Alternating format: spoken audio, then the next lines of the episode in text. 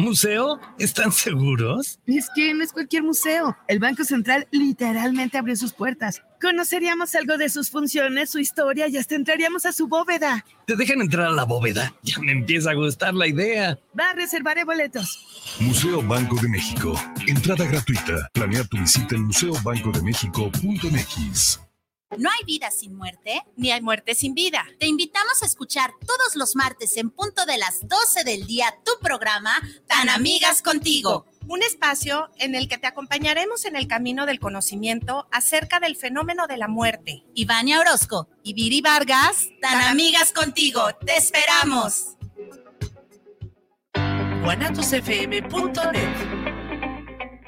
Los comentarios vertidos en este medio de comunicación son de exclusiva responsabilidad de quienes las emiten y no representan necesariamente el pensamiento ni la línea de guanatosfm.net.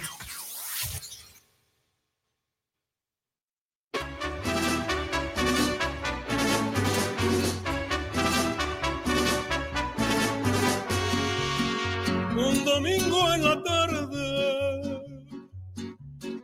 se tira al ruedo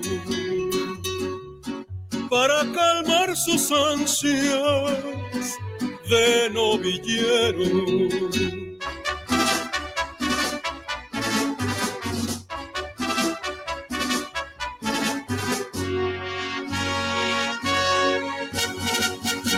Torero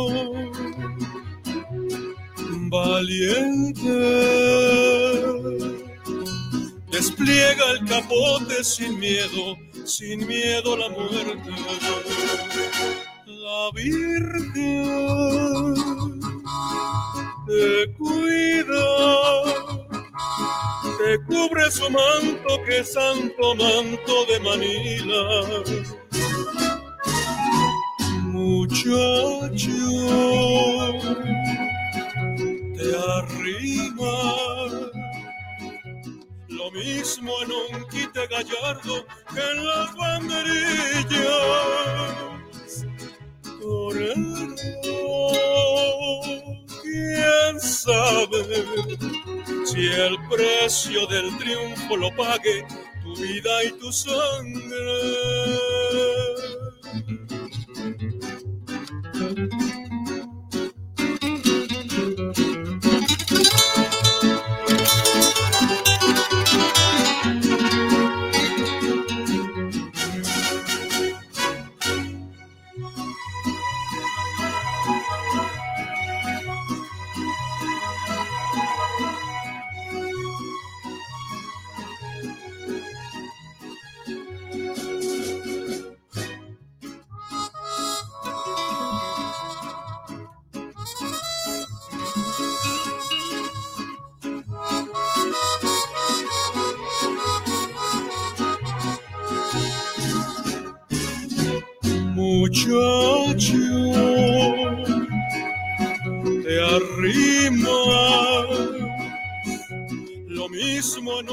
Quite gallardo que en las banderillas torero quién sabe si el precio del triunfo lo pague tu vida y tu sangre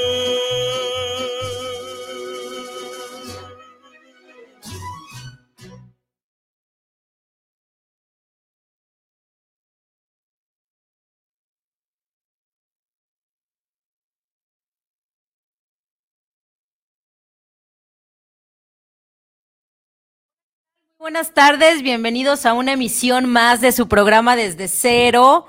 Hoy con un invitado de lujo, con el señor Jorge Torres, el, charro cantor. Perdonando, siempre me trabo al principio, pero ahí vamos, ahí vamos. Eh, gracias por estar aquí con nosotros.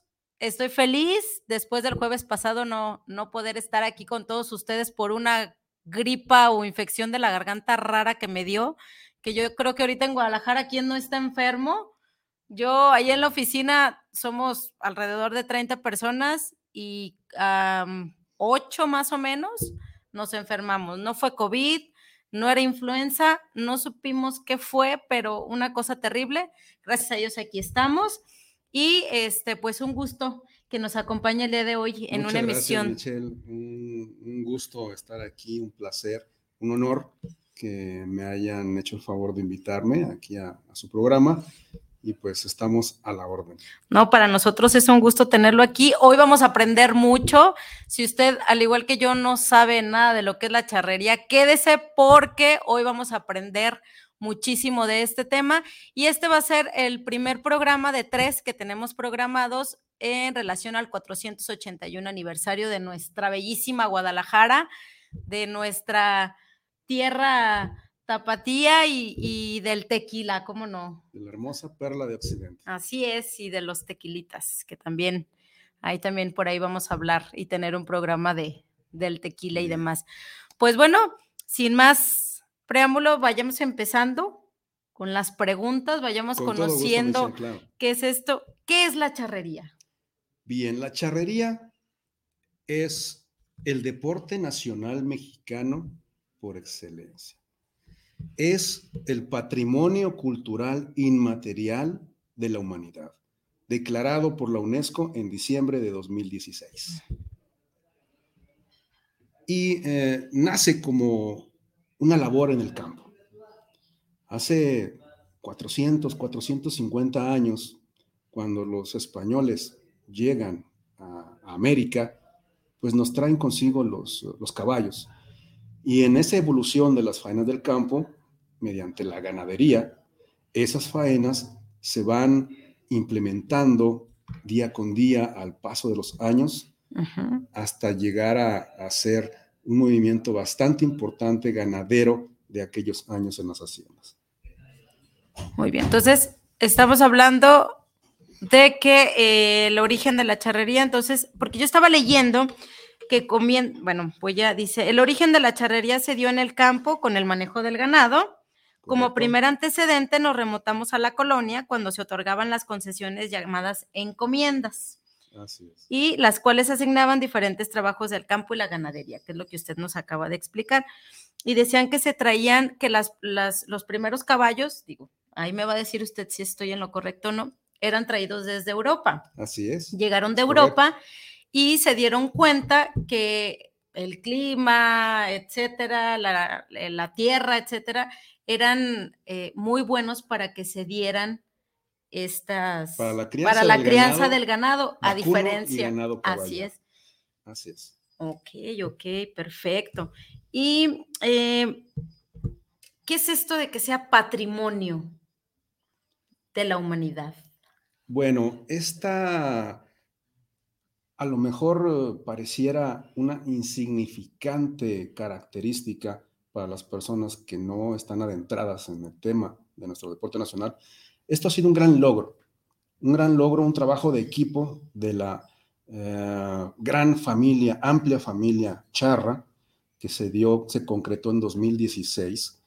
Y esto es a raíz de, pues, los dimes y diretes del maltrato al animal, el que eh, no se le cuida al, al animal, en general, maltrato animal. Pero recordemos que la charrería como, como tal nace de las faenas del campo, nace de el poder controlar, el poder cuidar, el poder criar ganado en el campo. Más sencillo de explicar. Por ejemplo, si estamos en el campo, campo traviesa, y ocupamos curar a un animal, estamos hablando de un toro, una vaca, un becerro, si estamos en pleno campo, no le vamos a pedir permiso al animal para poderle poner una vacuna o curarlo. Claro, claro. Se debe de someter al animal, es la forma más segura para el animal y para las personas que están manejando ese ganado, de someterlo, lazándolo de la cabeza y de las patas traseras. Una vez inmovilizado el animal, entonces sí se puede manejar a dicho animal si se va a curar, si se va a vacunar, etc. Ok, perfecto, perfecto, perfecto. Es de ahí entonces que esa evolución de las faenas del campo llegan a formar parte de los herraderos, los famosos herraderos. ¿Qué significa un herradero? El herradero es más que nada ponerle la marca de la hacienda al Del ganado. dueño al ganado. Exacto.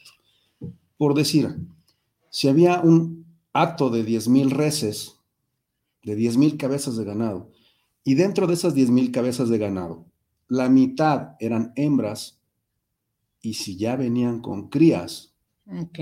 entonces si la vaca que trae mi marca trae una cría, la cría es mía.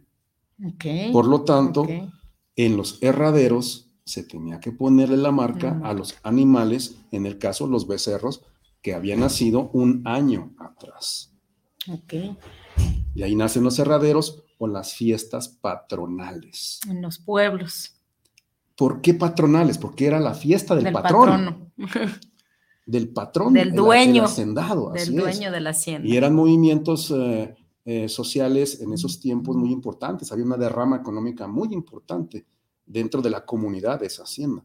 ¿Por qué? Porque no nada más eran los eh, em, vaqueros de aquellos años, vamos a llamarle así vaqueros, o los hombres de confianza, que en aquellos años eran los caballeros mexicanos, los primeros caballeros mexicanos.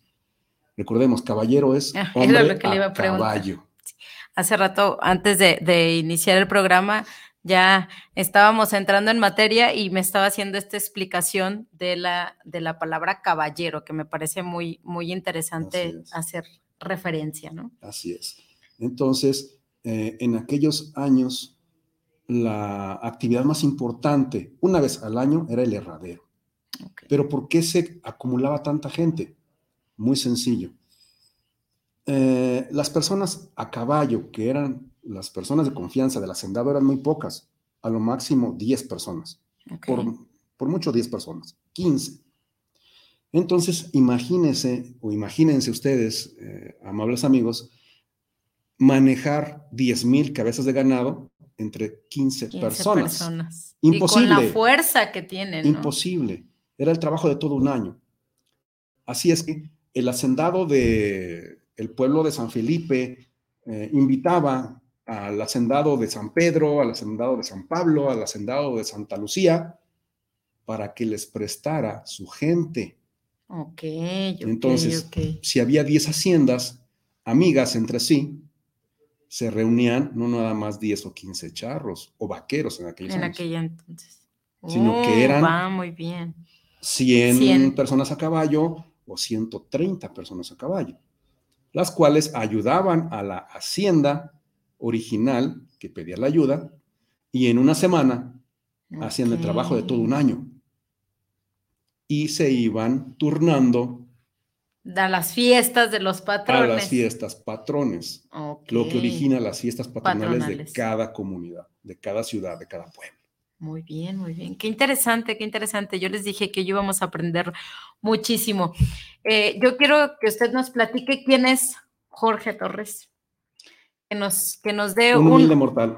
una, una pequeña semblanza de quién es usted, de, para, que, para que todos lo conozcan y que sepan que la pieza musical con la que entramos al programa el día de hoy es de nuestro querido invitado del día de hoy. Entonces, platíquenos quién es Jorge Torres. Bueno, Jorge Torres eh, es un- una persona muy soñadora, una persona en la cual se erigió una cultura, una tradición, una historia de familia. Bendito Dios, eh, soy la tercera generación de charros en mi familia. Una gran responsabilidad.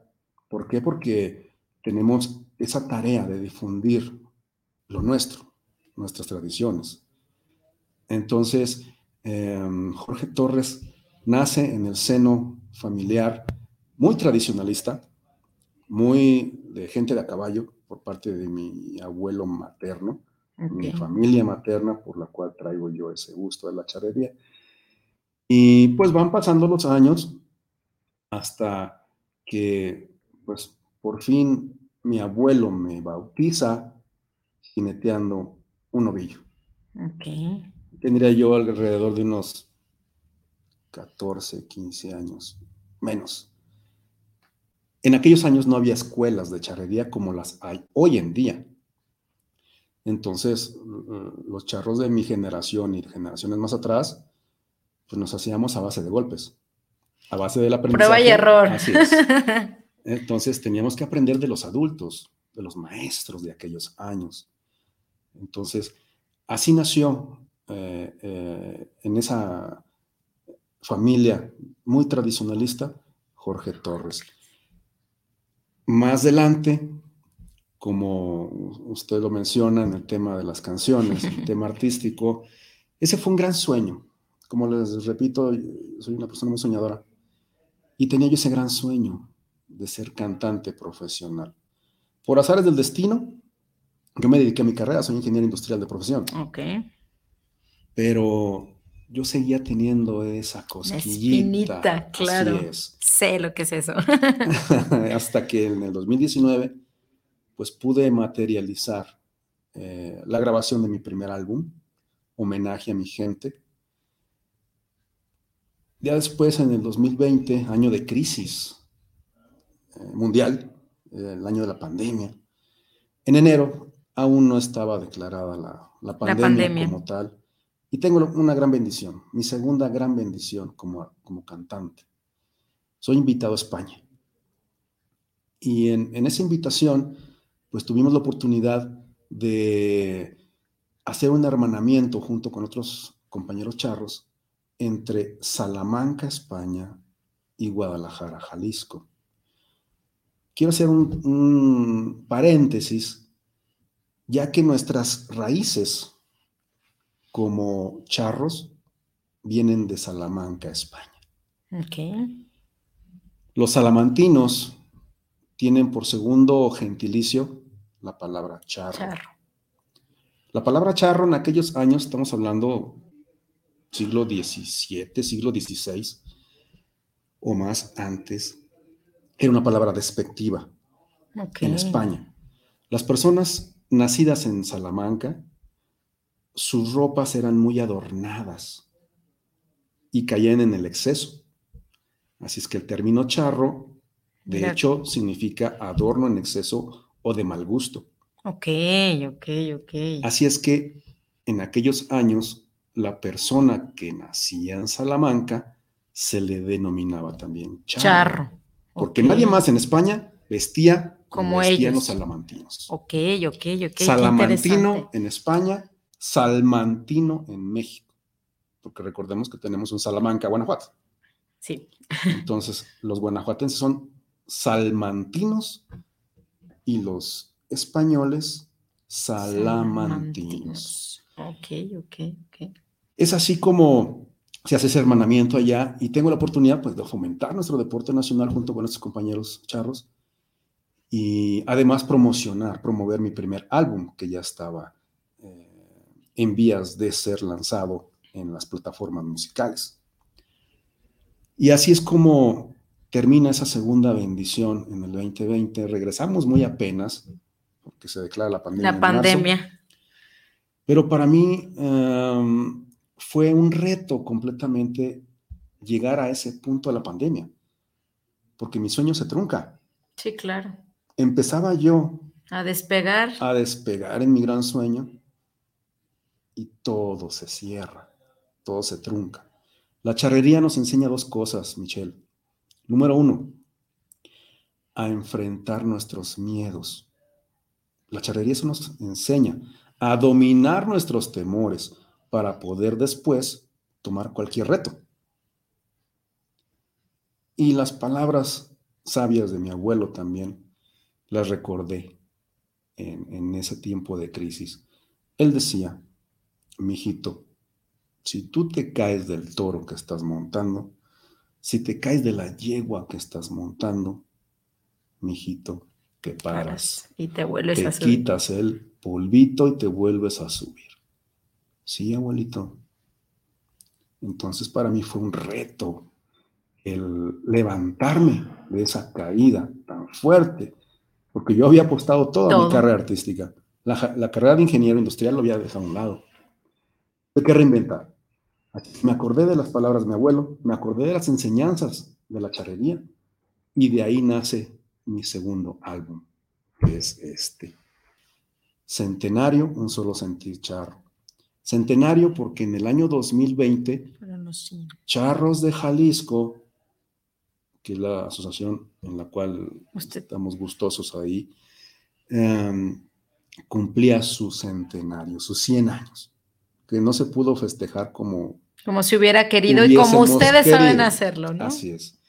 Entonces el título de, de ese álbum es Centenario y un solo sentir charro porque ese es el amalgamiento entre Salamanca, España y Guadalajara, Jalisco. De ahí nace entonces mi segundo álbum. Ya posteriormente, en el año 2021, tengo otra gran bendición. Me galardonan como cantante independiente en Hollywood, California. Entonces viajo a Hollywood a recibir ese galardón, mi primer premio internacional como cantante independiente y pues vaya, yo estaba en aquellos eh, días gustoso, dije, vale la pena tanto sacrificio, vale la pena eh, tantas trabas a lo largo de mi vida que pasé para poder ser cantante. Este año pasado, 2022, vuelvo a recibir otro reconocimiento ahora en San Diego, California. También viajo a San Diego el año pasado, recibo ese reconocimiento y pues bueno, en cuatro años, incluida la pandemia, he tenido muchas bendiciones, gracias a Dios, como cantante independiente. Y bueno, como charro, pues... Eh, toda la vida. Toda la vida. toda la vida, así es. Yo recuerdo un, un compañero en, en, cuando estábamos en la primaria, te digo, no, no creo que nos esté escuchando porque él vive feliz en su rancho. Ayer. no, y él vive feliz en su rancho y él, él, toda la vida desde pequeño. Y él hacía suertes era su pasión, Ahorita que dice de, que desde pequeño, esa era otra de las, de las dudas que yo tenía, ¿desde cuándo se puede iniciar con esto? ¿Hay una edad en específico para iniciar en, esto de la charrería? Porque él, tendría, no sé, quizá cuando nos hizo esta presentación en, un 10 de mayo, recuerdo, jamás se me va a olvidar, y lo recuerdo muy bien porque es, la soga es pesada, yo recuerdo que es, es para, el, para su cuerpo y, como estábamos era, era pesada, se veía pesada. Y recuerdo que la primera no le salió. Y yo le veía la cara que estaba y enojado, pero... Y hasta la tercera, de hecho tengo, todavía recuerdo la foto de, tengo una foto de ese día y me acordé ahorita de lo que decía de, te caes, te levantas y te caes y te vuelves a levantar. Y yo creo que esto pasa en, en, en todas las vidas, en, en todos los las cosas cotidianas que hacemos, ¿no? O en el caso de, de mis mujeres guerreras, es una guerra constante y es un estarte quitando el polvo día con día. Claro. Y yo les yo, la vida es un reto. Es un reto. Y cómo ves y cómo afrontes la vida dependerá mucho tu futuro y tu presente, ¿no? El, el, es lo que yo les digo. correcto. Tú puedes tener un diagnóstico de un cáncer de mama y decir por qué a mí y enojarte y, pasarte llorando toda la vida y se vale porque al final de cuentas es tu decisión. O le agarras el toro por los cuernos y dices, yo salgo adelante o voy a dar mi mayor esfuerzo, ¿no? Y al final de cuentas eso es la vida. Así es. Un, un constante. También depende mucho de quién le acompañe. Por ejemplo, en mi caso, hoy día, lo puedo decir con mucho gusto, mi pareja ha sido un apoyo incondicional, en todo este proyecto de Jorge Torres. Ella me conoció como ingeniero industrial, como charro de Jalisco, sí, pero ingeniero industrial a fin de cuentas. No conoció al artista. Hoy por hoy es un apoyo muy importante. Y por cierto, creo que nos está escuchando. Saludos. Dori. Saludos, Dori. Un saludo allá. Entonces, eh, depende también las personas que nos rodean, porque como pueden ser positivas o negativas. Caray, caray. ¡Ay! Hace ocho días fue mi cumpleaños. Esto sí me sorprendió, ¿eh? No me lo esperaba. Gracias. Gracias. Miren mi pastelito. Gracias. Pues vamos a soplarla. Ay, qué bonito detalle. No, las... no yo sí soy desesperada, hombre. Qué rico. Gracias. Qué No me, la, no me la esperaba, la verdad. 16 primaveras. Sí, ¿cómo supo? 21, para que no se vea tan. Ah, muy bien. no, 36. Y lo puedo decir con mucho orgullo. Bien, Y cinco años viviendo intensamente. felicidades. Así es, así es. Muy bien. Pues qué bonita sorpresa, me, me emocioné. Muy bien. Pues Doris, nos interrumpieron, pero qué bueno que lo estás escuchando. Y sí, quien, quien nos acompaña y, y quien está a nuestro lado, claro que son Por pieza supuesto. fundamental, Por supuesto. sin lugar a dudas. Muy Sí. bien, pues sigamos aprendiendo de la charrería. Yo entiendo que es un deporte Sí, y que en este deporte hay diferentes, eh, no sé, son categorías, son suertes, eh, que nos pudiera desmenuzar un poquito esta parte para quienes no tenemos ni idea, este, que, que nos apasione el, el ir a conocer o el ir a ver una charreada, ¿no? Que nos digan en qué consiste y, y cuáles son estas suertes y todo lo que ahí se desarrolla. correcto. Recordemos de nueva cuenta que eh, la charrería nace de las faenas del campo, ¿Ok? de el, el manejo del ganado, tanto vacuno como ganado caballar.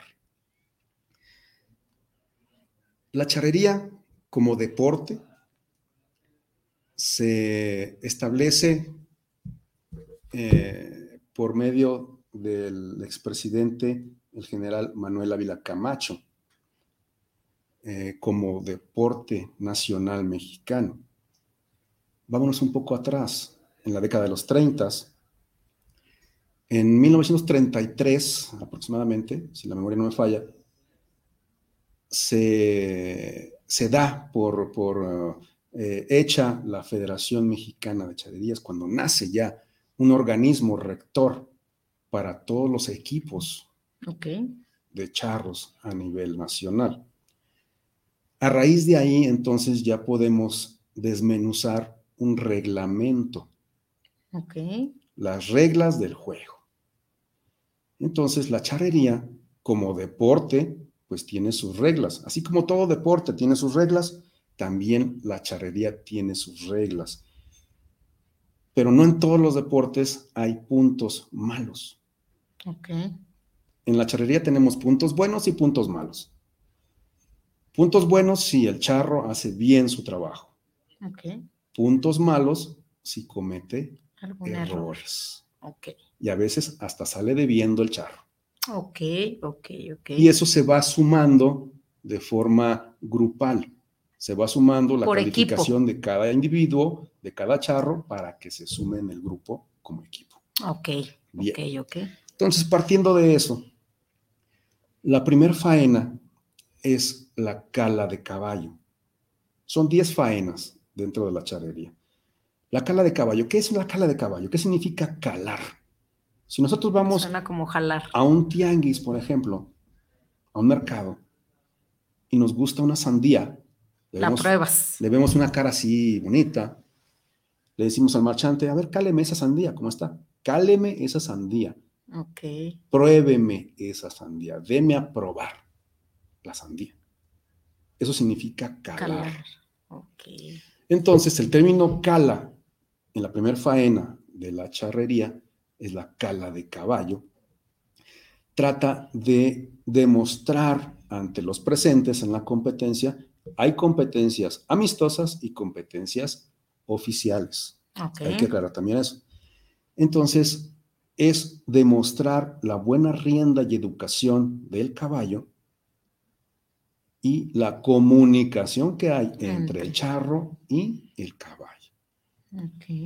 Esa suerte nace a partir de las haciendas también. Repito, todas las faenas son porque nace en el campo, nace en las haciendas.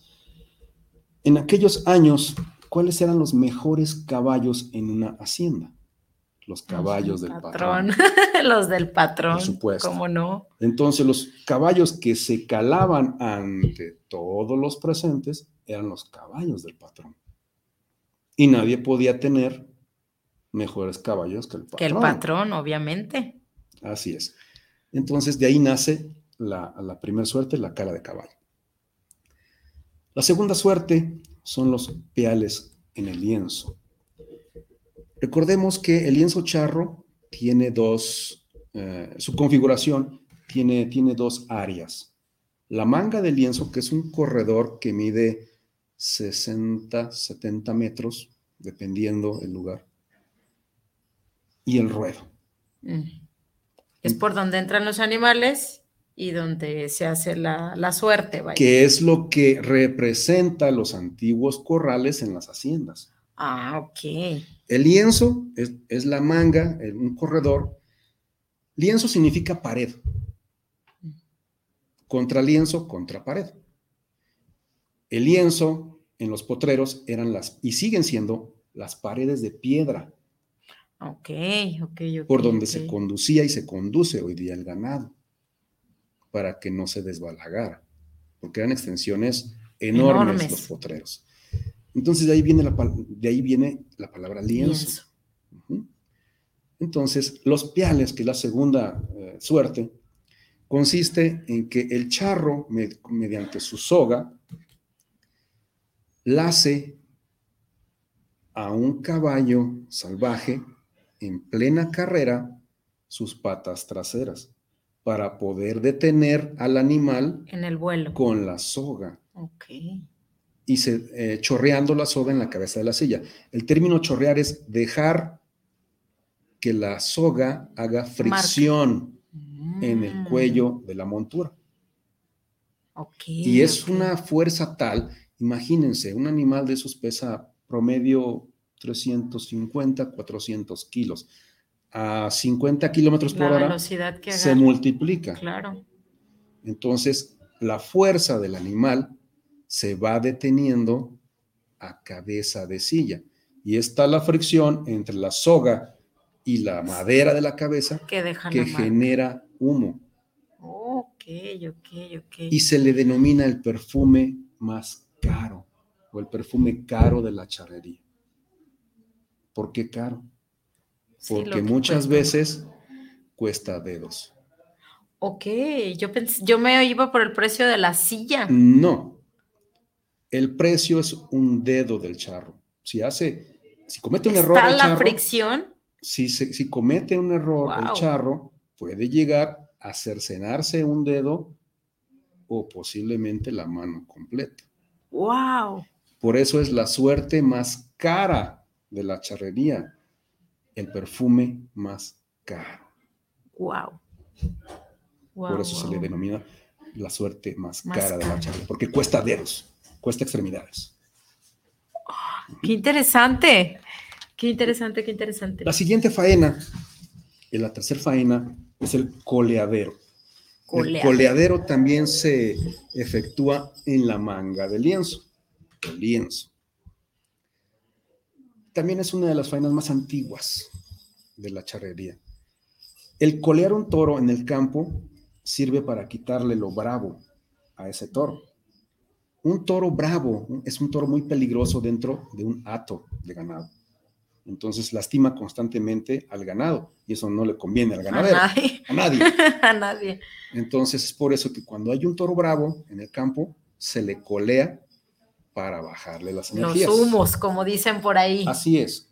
Entonces, esa faena también se trae a- al deporte de, De la charrería. Y, y es la tercer faena, que consta de recibir al toro en el partidero a los cero metros. Para poder recibir al toro, primero se saluda al toro, es un requisito importante si no le quitan puntos, al charro. Después pachonea. El pachonear es darle una palmada en el lomo para que el toro no haga un extraño, algún reparo que saque de balance al charro. Después tiene que tomar el rabo del, del toro. Son tres movimientos obligatorios. Saludar, pachonear y agarrar la cola. la cola. Una vez que se toma la cola, se enreda la cola en la pierna derecha del charro. ¿Eso es él sobre el toro? No, a A caballo, y caballo toro, y toro. Ah, ok. El charro va. En su en caballo. su caballo. Ya una vez tomado el toro del rabo y enredado el rabo en la pierna, el charro estira con su caballo Wow. y con la fuerza del caballo, la fuerza de la pierna, derriba Al, Al toro. toro. Recordemos, el lienzo mide 60 metros. Entre menos distancia sea la caída, hay más puntos Más puntos. adicionales. Y dependiendo el tipo de caída que tenga el toro, también es el puntaje que se le da al charro. Ok, qué interesante, qué interesante. Wow. La siguiente faena se cierra ya el ruedo. En el ruedo se efectúan las demás faenas, comenzando con el jineteo de toro. El jineteo de toro también es parte de las faenas más antiguas. ¿Por qué? Porque prácticamente en aquellos años jinetear un toro bravo era gusto, era placer, era por diversión. Ok. muchas veces eh, las personas en el mundo entero eh, dicen que los charros estamos locos, porque Y- nos gusta arriesgar el físico. Entonces, primero es el jineteo de toro, que es la cuarta actividad o cuarta faena. Una vez que se jinetea el toro eh, y el charro queda de pie, cuenta la jineteada. En el rodeo americano es, dicho sea de paso, es hijo de la charrería. Es una modalidad diferente. Ahí son ocho segundos Ok. lo que tiene que durar el jinete en el lomo del toro. En el tema de la charrería, el charro tiene que aguantar los reparos hasta que el toro deja de moverse. Ok. Pueden Que ser puede ocho, durar. pueden ser diez, puede ser un minuto Ok. Aguantando los reparos. Dependiendo el tipo de, de energía que traiga el toro, es el tipo de jineteada que da el charro y es el puntaje también. ¿Qué le dan? Ese mismo toro se debe de ternear, que es la terna en el ruedo. Esa es la faena más antigua de la charrería, porque es lo que se practicaba en el herradero. Lazar al toro de la cabeza, que es la siguiente faena, y lazar de las patas, Patas. traseras al toro para derribarlo. Esa es la faena más antigua de la charrería. ¿Y por qué se llama terna? Porque son tres charros los que deben de aprovechar las oportunidades para poder derribar al toro. Cada charro hoy día tiene dos oportunidades. El reglamento ha tenido ciertas modificaciones a lo largo de los años y hoy día son dos oportunidades para cada charro. Una vez que se derriba el animal, se para el tiempo, porque también está cronometrada cada actividad. Ok, ok. El tiempo es importante. Así es. Bien.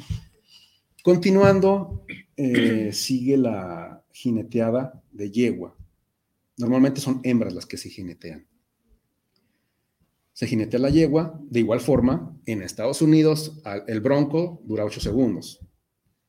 Aquí es hasta que el animal deja de reparar. Se llama jineteo a muerte. Hasta que el animal deja de moverse, entonces el charro puede bajarse. Si el animal es más poderoso y el charro cae, no, no cuenta, obviamente, eh, la jineteada. Y pierde los puntos. No hay puntos, simplemente puntos. cero puntos. Ah, cero puntos. La siguiente faena son las manganas a pie. Consiste en lazar a esa misma yegua que se jineteó o, en su defecto, otra yegua. Y consiste en lazar las patas delanteras, las manos del animal, Del animal. mediante un previo floreo del charro. Entre más floreo, más eh, adornos tenga su floreo, son más puntos. Ok. Entonces tiene tres oportunidades para concretarlas en las manganas a pie.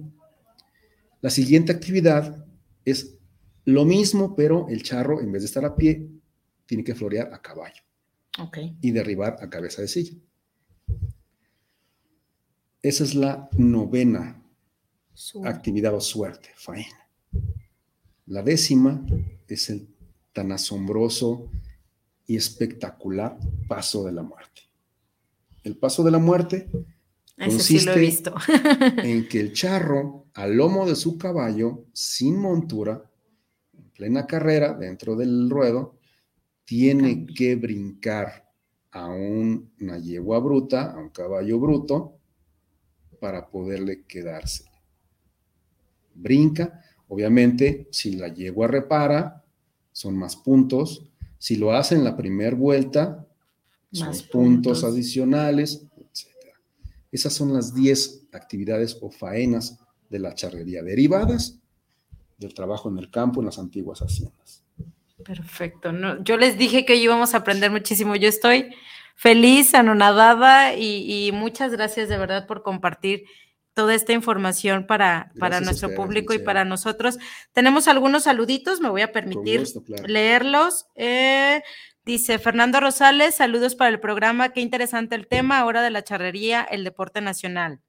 Luis Fernando García, saludos para el programa desde cero, saludos desde cero. Silvia Raigosa, saludos para el programa desde Tlaquepaque, buen programa, saludos para Michelle y saludos al gran invitado. Gabriel Ramírez, Muchas saludos para el programa, saludos a Desde Cero, qué interesante programa en vivo, una gran felicitación al invitado.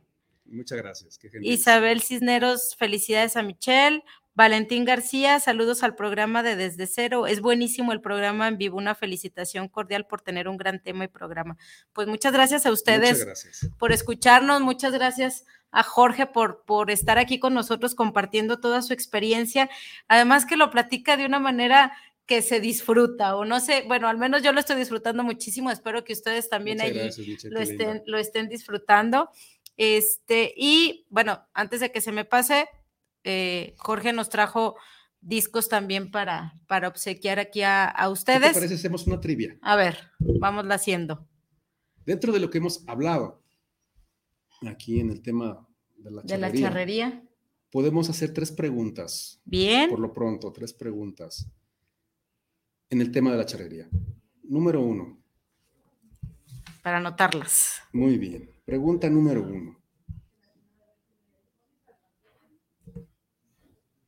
¿Quién declara a la charrería patrimonio cultural de la, de la humanidad? No puedo participar yo, ¿verdad? Y aquí también ya tienes tu, no se cree, estoy bromeando.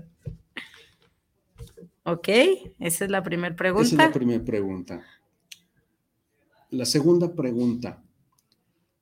Eh, ¿Cuántas faenas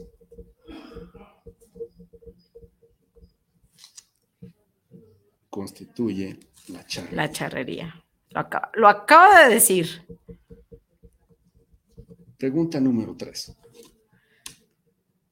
¿Cuál es la faena más antigua de la charrería? Cinco preguntas, ¿qué te parece? Muy bien. Vamos en Cuarta pregunta. Cuando se empiezan a jinetear los toros, ¿por qué se jinetean?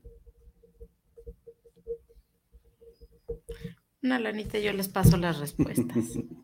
yo sí puse atención. y la última y La no última menos pregunta. importante. Bien, ¿qué significa el término cala? Ok.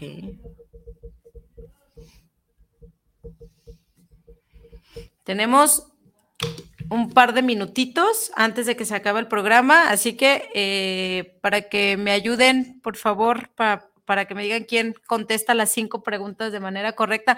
Bueno, vamos a darles chance. Con tres que contesten bien, Con tres que contesten bien. que contesten las cinco, pero si tres están bien, ya se lo llevan. ¿Les parece? Mientras nosotros seguimos con la última parte de- del programa. Muy bien. Y esta parte me, me interesa mucho a mí porque siempre me ha gustado esto del, del traje, Sí. del charro. ¿Cómo se llama en la mujer? ¿Y cuáles son los elementos que incluye el traje de charro y el traje de la mujer en la charrería? ¿Y qué significa? Bien. El traje de charra o charro, el reglamento como tal que regula el deporte y que regula nuestra ropa, nos dice tajantemente, nos permite usar solamente cinco colores. ¿Ok? Color negro en nuestro traje de etiqueta o gran gala. Color café en cualquiera de sus tonos. Color gris en cualquiera de sus tonos. verde olivo, que es el verde militar, Y el azul marino o azul naval. Cinco colores, sea en el traje de charra o traje de charro. Lo único que varía en ambos trajes es, en el caso de la dama, es un faldón, una falda larga. En el caso de los caballeros, es el pantalón. Ok. Hasta ahí son cinco colores muy tajantes. En nuestras corbatas, por ejemplo, el día de hoy traigo color rojo. Podemos utilizar ciertos colores también, colores vivos. En el caso del color rojo en las corbatas, significa la vida, es la sangre de nosotros mismos como mexicanos.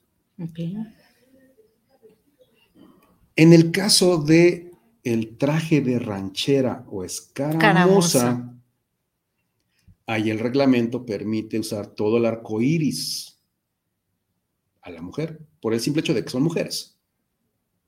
Para vernos más hermosas de lo que ya Así somos. es.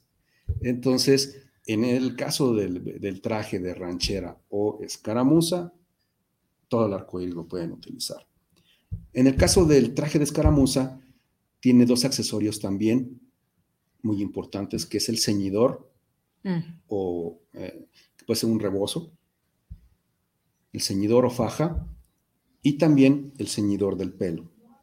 La mujer mexicana de a caballo siempre debe de llevar recogido su pelo, siempre, invariablemente, sea en traje de charra o en En escaramuza.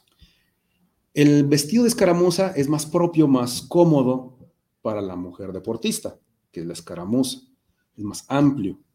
Recordemos que la escaramuza monta al De estilo mujeriegas, de lado, De lado. en una montura especial para la mujer. Es más peligroso. Como siempre, más arriesgadas, Más- intrépidas, más mis mujeres hermosas. Así es, intrépidas, esa es la palabra. Así es.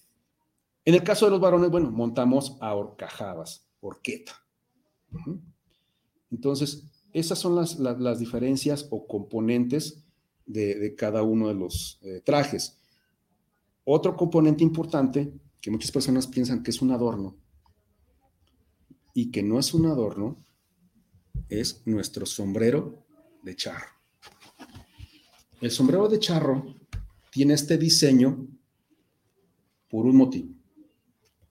Es nuestro casco protector. Es la protección de nuestra cabeza cuando Ok. estamos en competencia o cuando estamos en el campo manejando ganado. A ver si se alcanza a escuchar. Es duro, Duro. completamente duro, como un casco. Y es Y pesado. pesado. Es pesado. Es pesado. Y el peso depende también del tipo de adorno que tenga el sombrero. El sombrero de charro tiene esta configuración. Esta parte de aquí se llama arrisque. Ver, Ahí, ahí se, se alcanza a notar.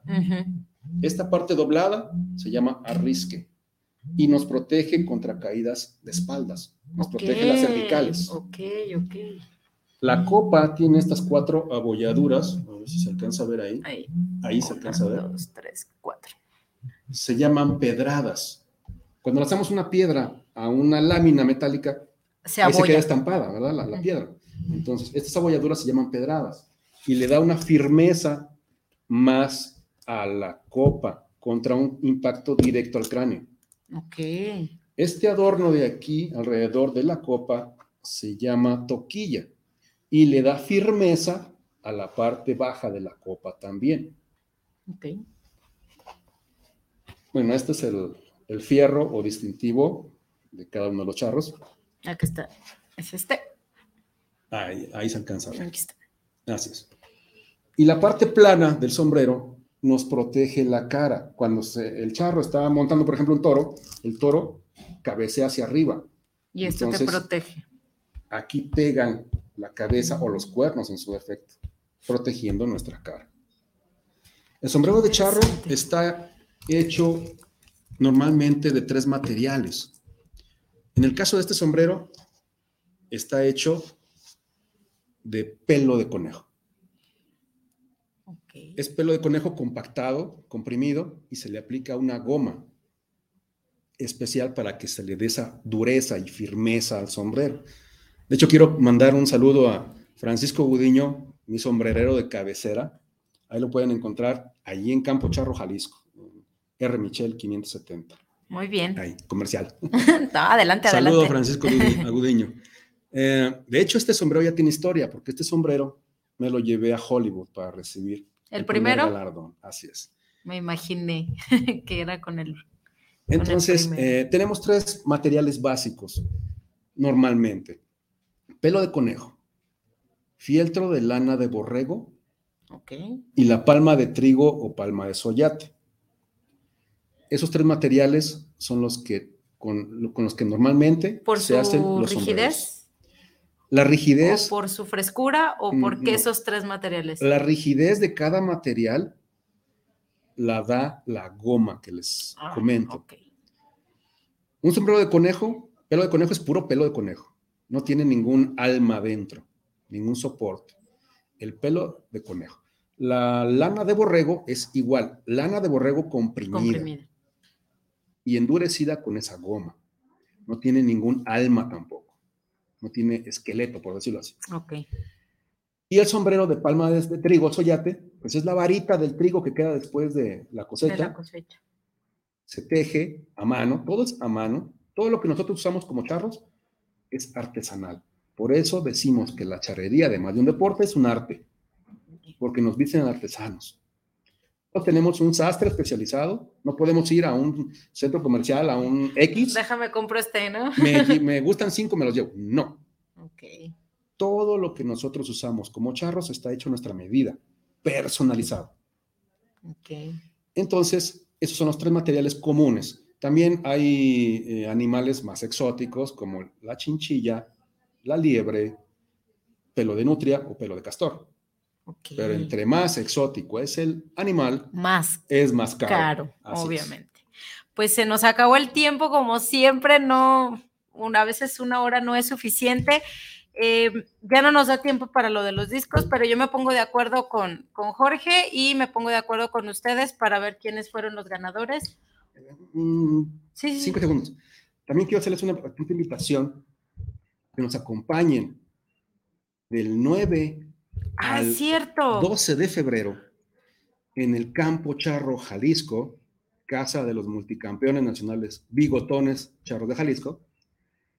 Nos acompañan a celebrar el 481 Aniversario. aniversario, de, De la Guadalajara. Perla de Occidente. De todas maneras, de cualquier manera, en el- las redes del colectivo y este de aquí de Guanatos vamos a dejarles también la, la información para que acudan, puedan participar y disfrutar de este deporte tan bonito que hoy aprendimos. Así es. Y que nos acompañen también en un proyecto que tenemos ahí también, en Campo Charro, Jalisco, que se llama Entre Charros.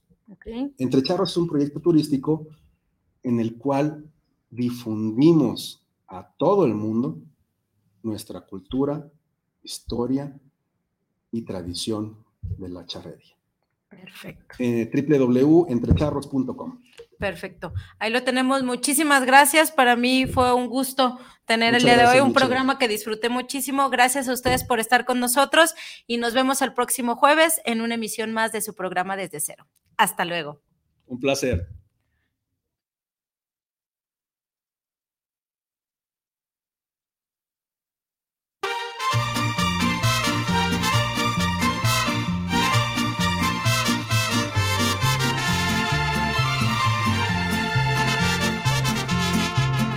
Hoy que lleno de emociones me encuentro con mi jarana.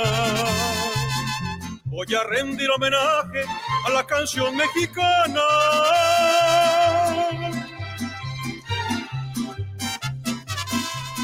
Voy a rendir homenaje a la canción más galana, la canción más primorosa que es la canción mexicana. Va a ser pesos de a montones, no hay como el americano. A conquistar corazones, no hay mejor que un mexicano. ¿Y cómo es que lo consigues si no cantando canciones? Como es el cielito lindo que alegra los corazones.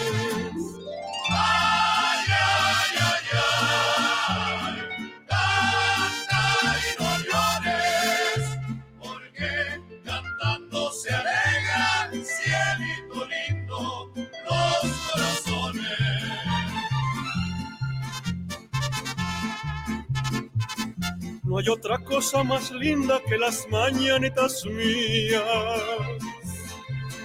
Cantarle a mi rancherita mañanitas tapatías. Que nos dan mucha alegría, que emociona el cuerpo mío con los sones abajeños de un mariachi tapatío. El mariachi con alegre